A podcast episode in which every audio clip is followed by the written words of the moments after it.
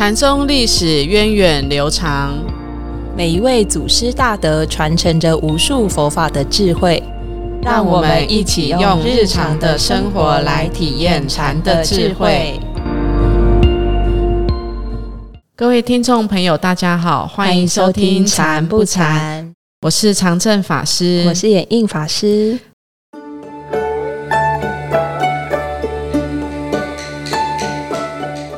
和大家分享庞蕴居士的故事哦，相信大家都还意犹未尽哦。还记得我们在介绍庞蕴居士他生平的时候，就有提到他当时和许多禅师之间都有很精彩的互动往来。对，因为光是他这个庞居士语录中记载的就有十五位禅师之多，虽然他们彼此之间的对话其实也都很精彩。今天我们要来跟大家分享的是庞蕴居士和嵩山和尚之间的小故事。虽然在历史中对嵩山和尚的生平好像没有什么记载，我只知道嵩山和尚和庞云居士都同样是马祖道一的弟子。哦，嗯，那他们俩之间有什么有趣的互动吗？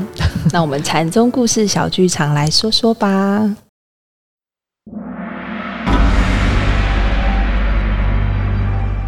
禅宗故事。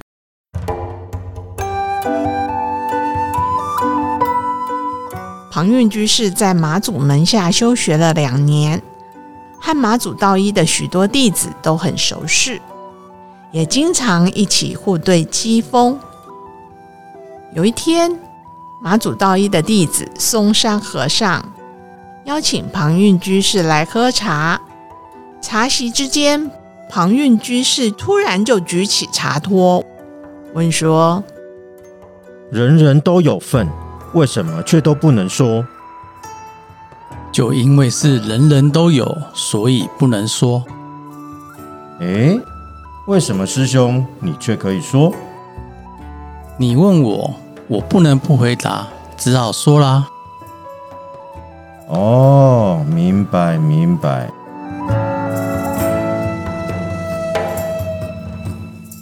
回答完庞蕴居士的问题。嵩山和尚就拿起茶托，慢慢的品起杯子里的茶来。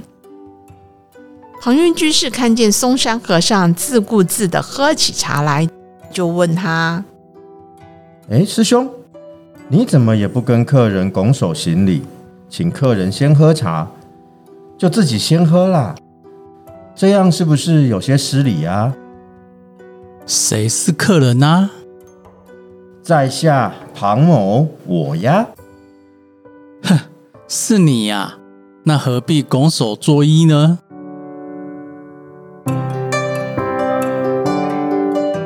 庞蕴居士听了，哈哈大笑，向嵩山和尚拱手作揖，心下佩服了。后来这件事传到丹霞天然禅师的耳里，丹霞禅师就说。这要不是嵩山和尚，岂不是被这个庞老头作乱一回了？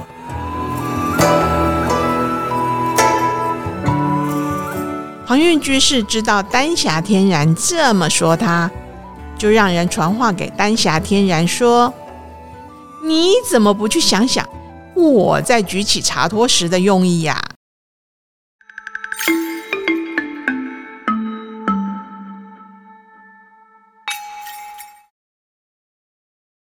这个庞蕴居士他问说：“人人尽有份，因什么道不得？”他想要表达的是什么意思啊？其实，在回答这个问题之前，我我觉得这个这个这一篇公案故事也很有意思哦。嗯，因为我们常说茶禅一味是，然后我们也看到很多公案故事里面，就是出现的场景，就是在喝茶的状态，对不对？像赵州茶啊等等，很多都是在喝茶当中，然后就有这种机锋的故事对话出现。那今天这个剧场也也是这样，然后我我觉得很有意思的是，嗯。呃，因为是喝茶嘛，就他们平常日用就是常常在喝茶，嗯，所以呢，庞蕴居士他就拿起的东西就是这个什么，嗯，这个茶。茶托，对不对？因为就是他当下他身边的东西，对，是最生活的东西，就是他当下身边的东西，他就把这个茶托拿起来，人人都有份呐，就像我们在喝茶的时候。应该每个人都会有一组的茶具，不管是茶杯、茶托，这个每个人都有啊，所以他就拿拿就是这个现成的东西，嗯，把这个现成的东西呈现出来给你看，是。每个人都有，嗯，那为什么不能说呢？对，哦，那我我我觉得这个很很有意思，因为这个茶托也好。或者是他今天拿起的是茶杯也好，那我们今天在录音，我们可能拿起来是麦克风也好，我也可以拿起麦克风说：“哎，每个人都有，为什么不能说呢？我有麦克风，你有麦克风啊，为什么不能说？所以其实他拿写是茶托，或者是茶杯，或者是我们拿写是麦克风，其实要表达的都是一样的，都是一种当下现成有的东西。嗯，什么是当下现成有的东西？就我们每个人都有的那个自信法身。嗯，就是我们不管是在我们在生活中啊，我们看，然后我们听，我们去闻，我们去嗅，就是在见闻觉知的每个当下，嗯，其实都有当下现成的那种呃，当下现成的清净的智慧，或者我们说一种觉照、嗯。觉醒的这样子的一个能力。功能，对这种功能的存在，嗯，所以每个人都有，嗯。那为为什么说不得？为什么不能说呢？嗯啊，因为其实一说出来，他就只他就好像被很容易被局限住了。对，有的人就会用他自己的想象去设限。对，嗯，就是不知道法师有没有一种经验，就是我有千言万语，但是我一时就是道不出来，就是我我很难找到一个很真的很精准的词去表达我现在的一种状态。嗯，或者是或者是哎，我表达出来了，可是。语言的表达就是每个人的解读不一样，其实我觉得很精准的。可是碰到人，每个人的解读还是会不一样。这真的是如人饮水耶！对，就是真的很难很难真的去说清楚、讲明白。嗯，尤其是诶，当我们真的是去看到自己内心的宝藏的时候，就会发现原来其实真的是一切现成。可是这个一切现成，当我要讲出来的时候。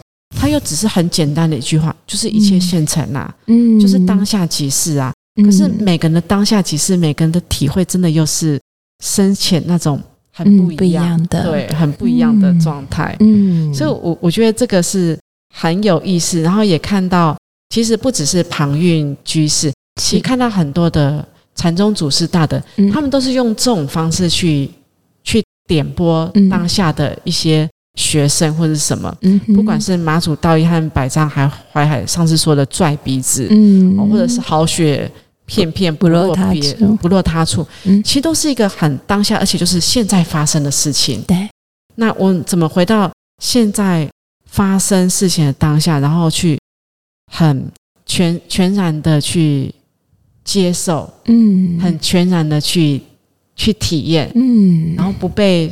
时间所逼迫、感触，然后不被空间，然后去狭隘了自己的视野。嗯，我我觉得这个是很有意思的、很有意思的事情。虽然每个人都有，可是，一旦我说出来了，其实有时候我们的想法就反而被文字局限住了，对，被文字局限住了。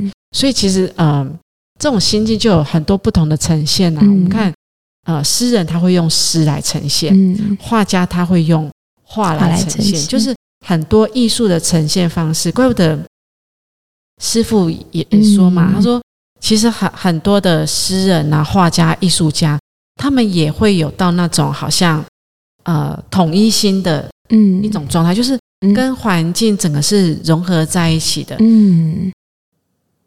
它会有很多不同形式的表达，嗯哼。但是当落在我们这种凡夫俗子面前的时候，嗯，哎，有时候我我们就往往就只能看到它比较局限的一个面相，嗯啊，所以我们在互动也是一种艺术，对啊，所以人人尽有份，为什么会到不得？哈，嗯哼，不只是这样，就就我们说到啊，其实我们在第一集讲到庞韵居士的时候，就有讲到他很。向往的是像维摩诘居士对这样子的一个境界嘛？那维摩诘居士他的这个《维摩诘经》里面，他和文殊师利菩萨之间的对话也也非常对，很精彩，对对对。是法师还记得他们主要的内容是在讲什么吗？对，一开始就是佛陀他有邀请很多弟子，弟子都不敢去嘛。嗯，然后文殊师利菩萨就哎，既然是佛陀旨意的，嗯，他也就要去。然后很好玩是，大家知道他们两个一定会有很精彩的疾风，就所有的人都要跟去看了，去看戏。对，一开始进去，他好像是说，就是哇，你家怎么这么的简陋？嗯，哦，空无床坐，对不对？其实这跟庞韵居士他的生活状态也很像，对他的很简单，生活条件也是，嗯，也是一种心境啊，他们的心境呈现。因为后来其实，在讲到这个，好像是他问了什么是不二法门嘛，嗯嗯，对不对？就是每个人都有去，都有一个言语上的诠释，嗯，甚至动作上的诠释。哦，那最后呢，维摩诘居士他的反应就是，嗯，他的反应是什么？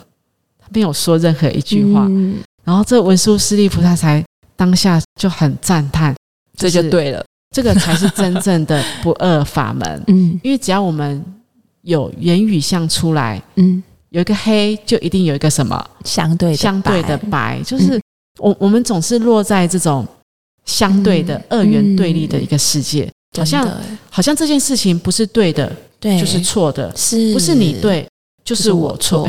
都是这样听起来都是我错，对，就是我我们很容易在跟自己的念头就玩不完。对我们我们很习惯，嗯，要去分一个是非对错，对，出来。对，可是其实并不是只有这样子的一个答案存在。嗯。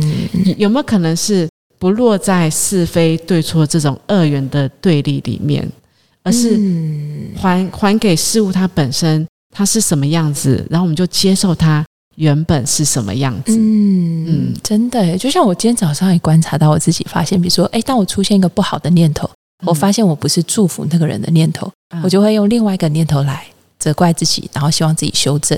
哎，可是又又觉得自己这样不行，然后又又再起一个烦恼。哦，我就观察到，其实如果我是用念头来对峙念头的话，我就是只是在自己的一堆念头里这样子在烦恼。哎，那种大烦恼的一种惯性。对，如果可以看到他这个虚妄相。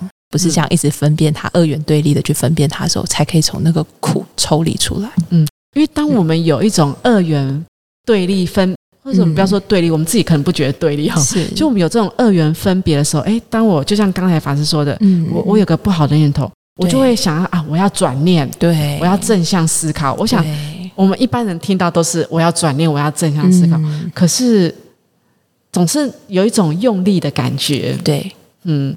那我我觉得很很特别的是，包括说，像我们我们看在生团呐，就是哎有很多人发心出家，然后来深大，然后四年的深大教育，嗯，然后四年深大教育之后，一个很重要的关键就是他们要进入生团领职，是。就好像我们学学生要进入社会，毕业以后要毕业出社会了，要出社会了，嗯，然后我们看到从呃深大刚进入生团领职的法师，就会有一种很重要的关键，是他们要从。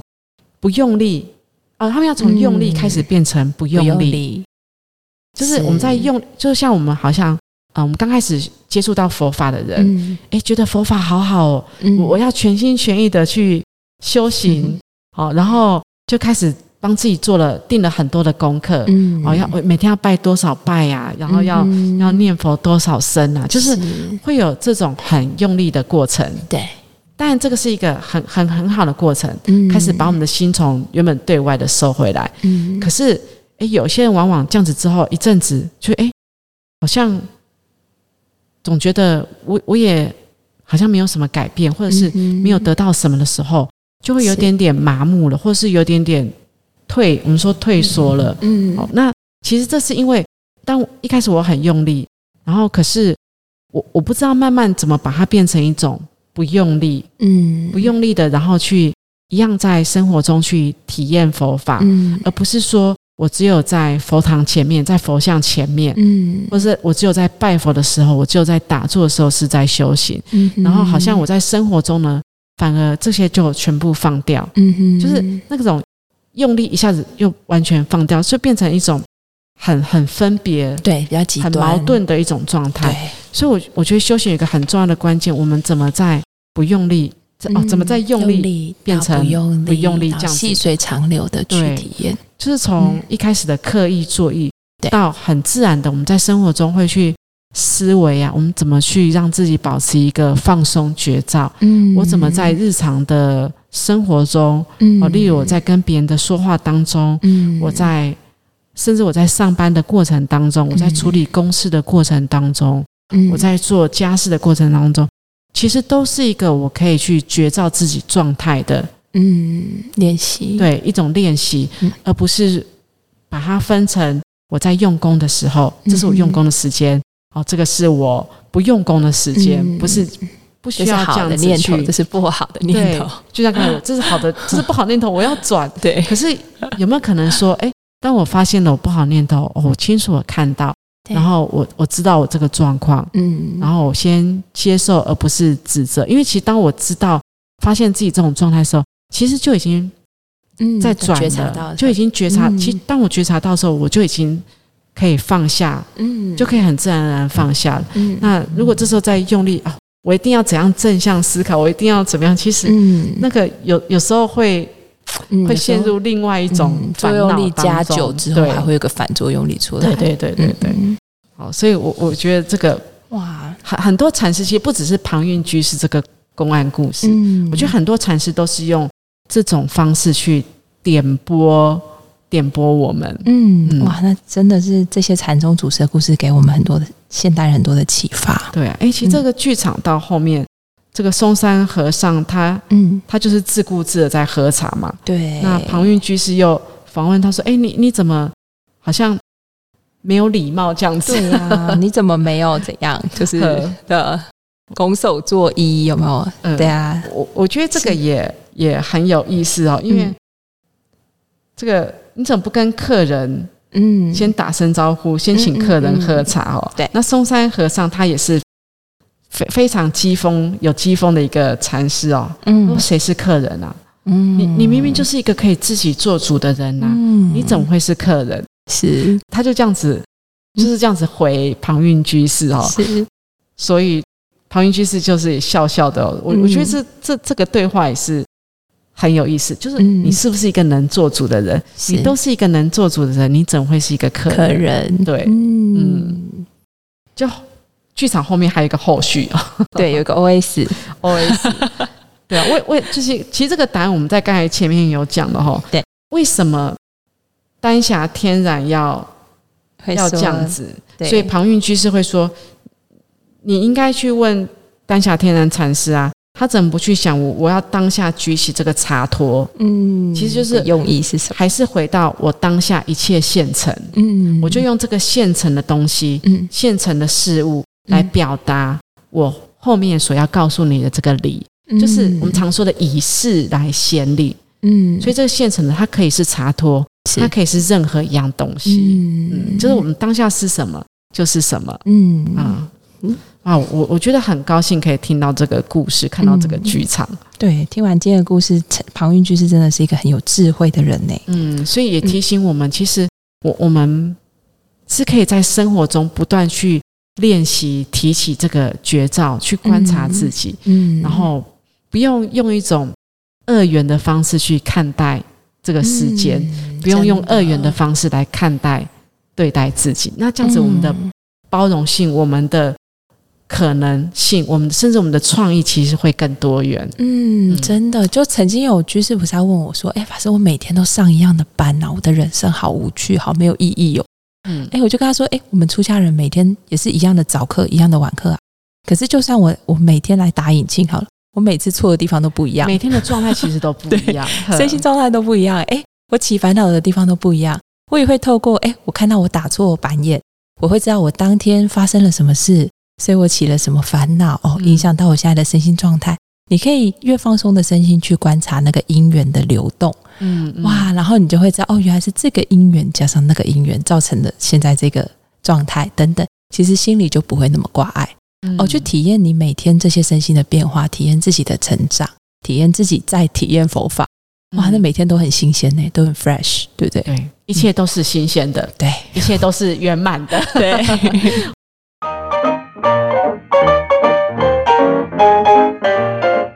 哇，今天这个故事我觉得真的很精彩哈。嗯，好，那我们今天就是到这边。好，下个星期我们要换马祖道义的另外一位重要的弟子了，是谁呢？严关启安禅师。